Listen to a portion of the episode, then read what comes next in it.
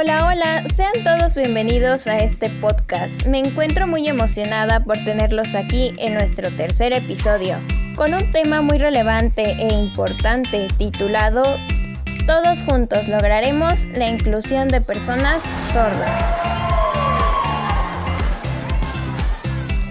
Les agradezco por su compañía. En este episodio tocaré temas importantes como qué especialistas tratan la sordera, los aparatos que se pueden utilizar o cómo nos podemos comunicar con una persona sorda. Esto con el fin de concientizarnos de lo importante que es incluir a las personas sordas a nuestra sociedad, sin discriminación y sin barreras. Por esta razón me gustaría informarlos y concientizarlos. Espero les guste y sea de su agrado.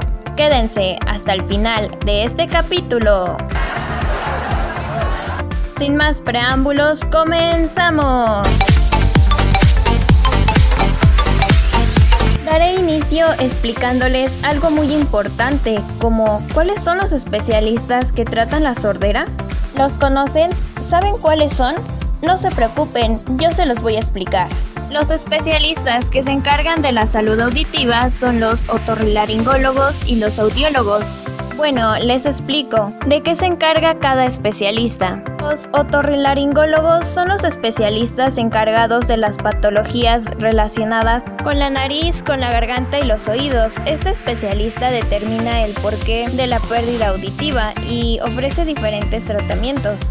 El audiólogo es el especialista que se ocupa de corregir los problemas relacionados con la audición. Además, realiza las pruebas auditivas necesarias como audiometrías, que estas sirven para determinar el estado auditivo del paciente. Y posteriormente, de acuerdo al estado auditivo del paciente, recomendará el audífono necesario.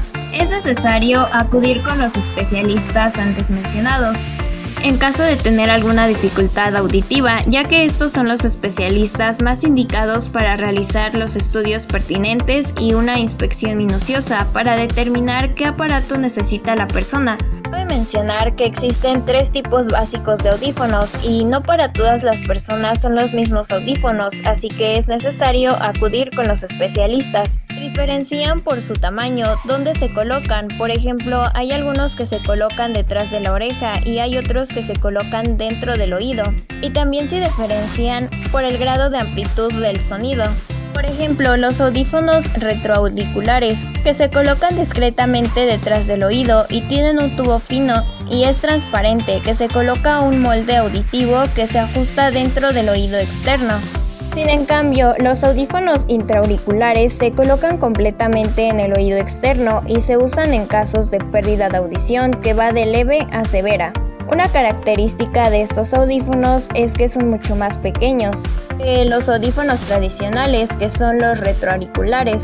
Este tipo de audífono se coloca discretamente detrás del oído y está conectado mediante un, un cable muy fino con un altavoz o receptor colocado dentro de la cobertura del conducto auditivo para una mejora en la calidad del sonido. Los audífonos de canal auditivo, una característica de estos es que se insertan dentro del oído y existen dos estilos. Unos audífonos que son intracanales que se hacen a la medida y la forma del canal auditivo del usuario y otros son los audífonos insertados que completamente en el canal están prácticamente ocultos dentro de este, pero ambos se utilizan en casos de pérdida auditiva de leve a moderada. Ahora bien, ¿saben cómo nos podemos comunicar con una persona con discapacidad auditiva? Lo primero que debemos hacer es ser empáticos, ya que ponerse en el lugar de la otra persona es algo muy positivo y enriquecedor, en donde podemos establecer vínculos de bienestar y solidaridad. Para mantener una comunicación efectiva es necesario que se realicen algunas modificaciones, entre ellas, por ejemplo, la gestualidad, las expresiones faciales, los movimientos que se realizan con los ojos, ceños, manos y mirada. Y algo muy importante e indispensable que se me olvidaba comentarles que es necesario aprender el lenguaje de señas mexicana, ya que esta es una herramienta fundamental de la comunicación. Y para las personas que pueden escuchar un poco, es necesario que se les hable despacio, de manera clara y contundente, cara a cara, mirándolo a los ojos. Cuando sea necesario repetir, se, se realiza con calma y de forma natural. Es importante tomar en cuenta que nunca se les debe de hablar de manera rápida, ya que no nos pueden entender. ¿Se imaginan si fuéramos inclusivos con las personas sordas, realmente nuestro mundo sería diferente? ¿No lo creen?